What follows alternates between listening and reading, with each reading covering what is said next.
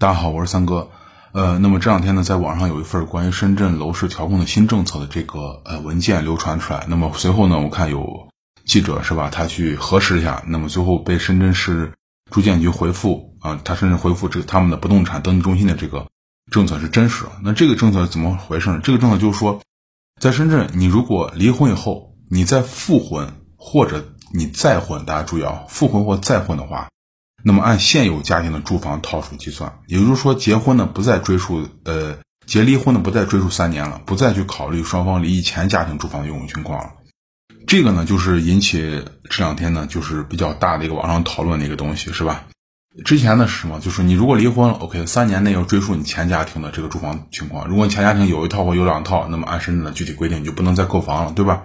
那现在依然是这样，但是现在多了一条，如果你再婚。就是说，你现在离婚了，你还是被深圳的政策卡住，是吧？有三年这离异的这个这个时间。那么你再和别人结婚，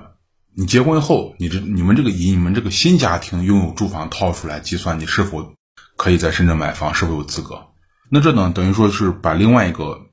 口子又给打开了。而且呢，一开始我以为这个消息是假的，我一开始真的以为这个消息是假的。那么等到十一号我看新闻的时候，发现官方的确回复这个消息是真的。啊，不是网上 P.S. 出来图片或者以讹传讹这种东西，的确是真的。就是复婚的或者再婚的，其实复婚这个咱们不说，一般就是走再婚道路，是吧？再婚这个人士呢，的确不再追溯离异前家庭的房产套数，按照现在的家庭的房产套数计算，只要你现在的家庭符合深圳购房资格，那么就会购买住宅。那网上讨论这么多，就是说七幺五深圳这个赌，我也给大家讲过，赌这个购房漏洞去削减购买力，相当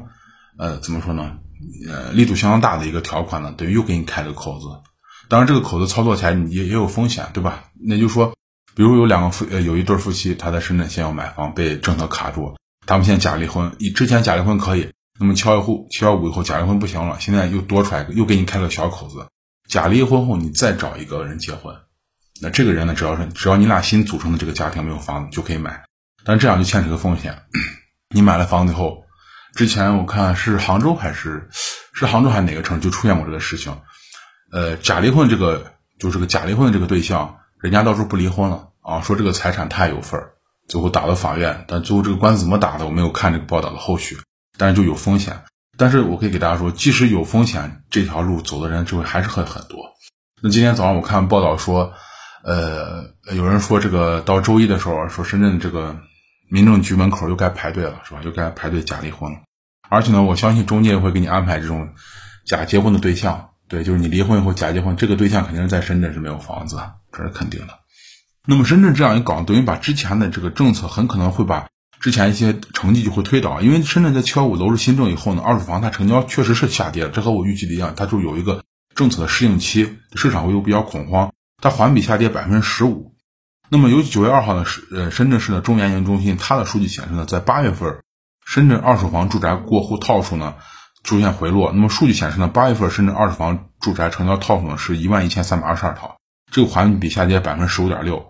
那么成交面积也是下跌。如果从深圳全市来看的话，就各区的这个户数呢，呃，成交的这个户数或者成交套数啊，都有一定程度下滑。当然，下滑的这个呃比例不大，是吧？比例不大。那比如说它这个盐田和福田的成交套数下滑的超过百分之二十，那么龙岗呢依然是全市成交最大的区域。那它成交呢？它呢环比下降百分之十三点五，到三千二百五十三套，那占全深圳市的是百分之二十八点七。那么，如果是从这个样本房源上来涨跌区间上来看呢，就是房源上涨和下跌的幅度都在百分之十。对，就是说有百分之三十七的这个房源的价格进行了一定程度的一个下调。那么就是政策会对一些人造成恐慌嘛？这个可以理解，因为大家买房情况不一样，可能有的人买房。已经是把杠杆加到极限了，那么一出政策，整个人就有点像这种惊弓之鸟，特别害怕。哎呀，万一房子赌多时候卖不出，我赶快卖了吧，算了，我不想，我不想操这个心了，是吧？那有的人家不是什么杠杆资金啊，不怕这个，我不怕这个政策，我吃定了深圳了，深圳以后肯定会涨上去。那人家这个房子就比较坚挺，因为还有百百分之六十四的房价没有动，甚至出现小幅度的上调，所以说并没有说对所有人都造成一个对业主造成一个恐慌。那但是呢，现在这个东西推出来，这个我我有点这种感觉，就是深圳在这个问题上又起了一个非常非常不好的头，对，一个非常不好的头。呃，七幺五到现在，呃，这马上到九月十五号了，满打满算快两个月时间，又把一个政策给打开了，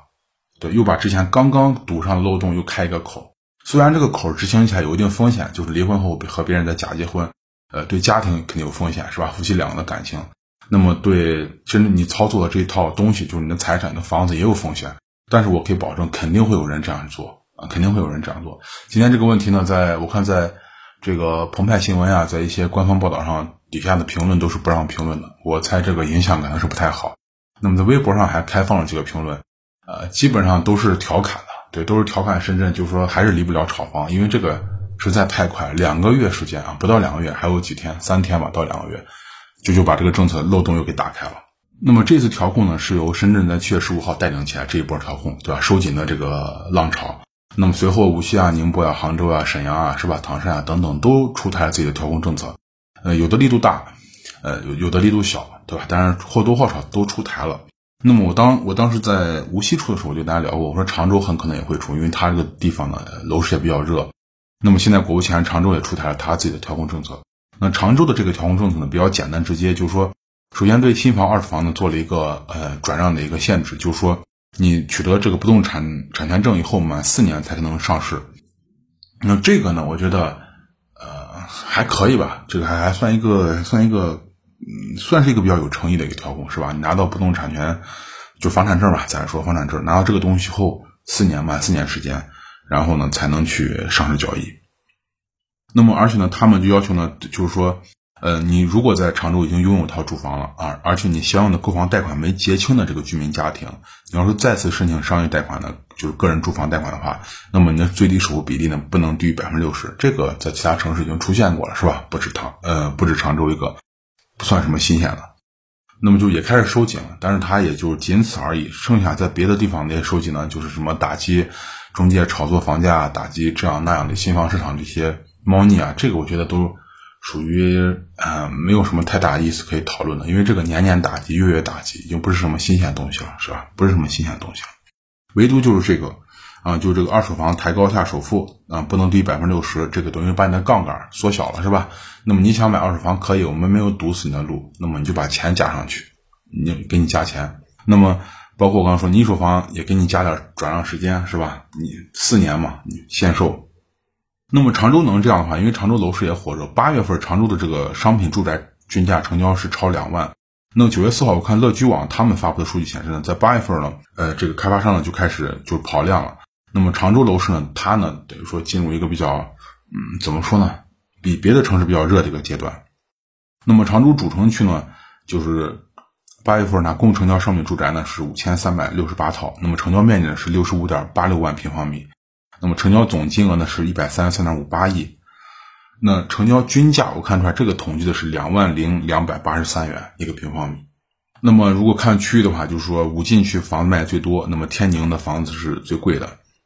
而且呢，就是呃，根据常州乐居网他们的一个不完全统计呢，就是常州主城区啊，有十九个楼盘呢公布了开盘那个新推的一个计划。那么也就是说，呃，新房还在继续推，但是整个市场还是显示的比较热这种情况。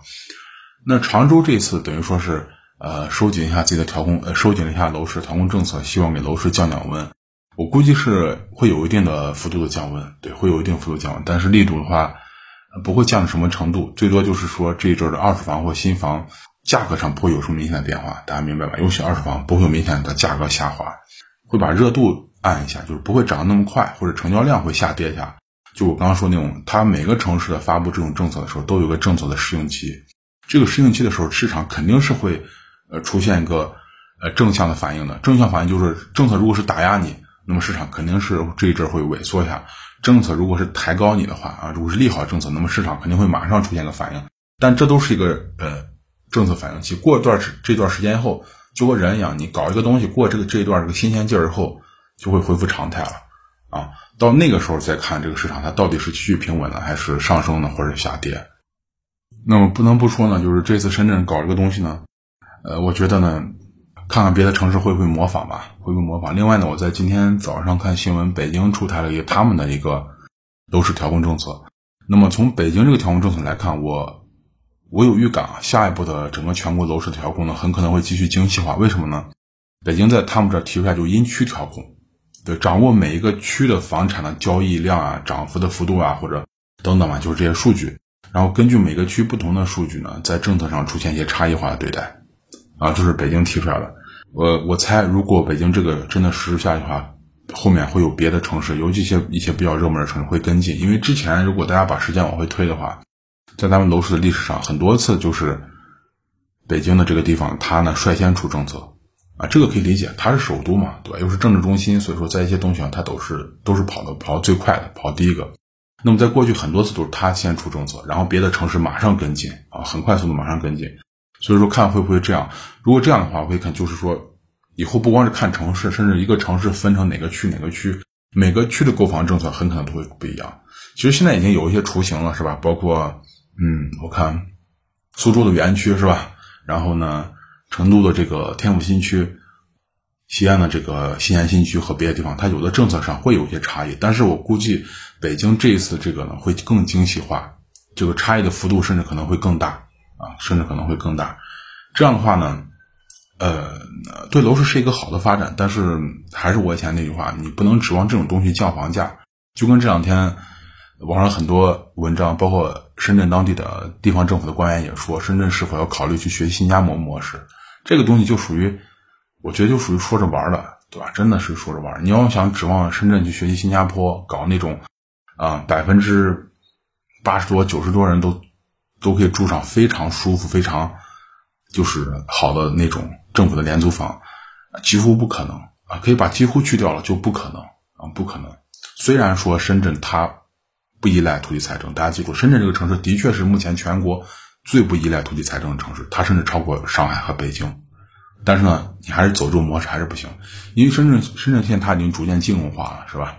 像一些国际大都市一样，比如说像纽约这种金融化，金融化以后它必须有一个这个金融化以后底层必有一个重要的一个怎么说呢？就像一个抵押物或者信物一样，土地和房产是个非常非常重要的。大家可以去看，你看世界上任何就是高度金融化的城市都是这样，比如说咱们的香港，比如说亚洲的新加坡。新加坡好，新加坡房价非常非常高，但是他们好在什么？你买不起这个这么高房价的商品房无所谓，那你就买，哎，不是，那你就去住政府的这个租屋嘛。他们把这个东西叫租屋，所以说你看新加坡房价实际并没有降下来，人家人那块的人不抱怨房价，原因是居就是有有房子住嘛，有地方居住，所以没人去抱怨，是吧？你想住好房子可以啊，那你努力工作啊，如果攒够钱了，你从租屋搬出去去买商品房，肯定比这个条件更好，这是必然的。但是你要是指望深圳能跟新加坡一样的话，那太难了啊，太难太难。呃，那好，那今天给大家聊一下，就是关于深圳这两天又把它的政策调回去了点儿，对，又给这个炒房又把口子给开开了。呃，看看下一步会怎么说吧。呃，还有网友今天早上说，会不会过几天深圳又把这个政策撤回去了？我觉得这个政这个可能性不是没有，但是可能性比较小吧。如果真的再撤回去，不到两个月时间，先出政策啊，又改政策，然后又撤回改的政策。这个是不是有点太儿戏了？朝令夕改，你时间长的话，深圳市的一些调控政策就没有一种权威性和没有一种让人信服的一个一个东西了，是吧？这种东西没法搞。呃，那还有更多的关于房地产的文章呢，我都发在我的微信公众号上，大家可以看一下。在微信里面搜索“听三哥说”，就会关注我的公众号了。那么在上面的文章后面，你可以留言，有什么问题我会呃会回复你。看到的话，如果你问题比较多、比较长的话，你可以加我的知识星球。那个是一年内呢都可以无限次提问的，对，加入方法也在我的微信公众号上，大家可以看一下，对，在微信里面搜索“听三哥说”就可以了。呃，那好，那今天呢就先跟大家聊到这儿，咱们下期再见，谢谢大家。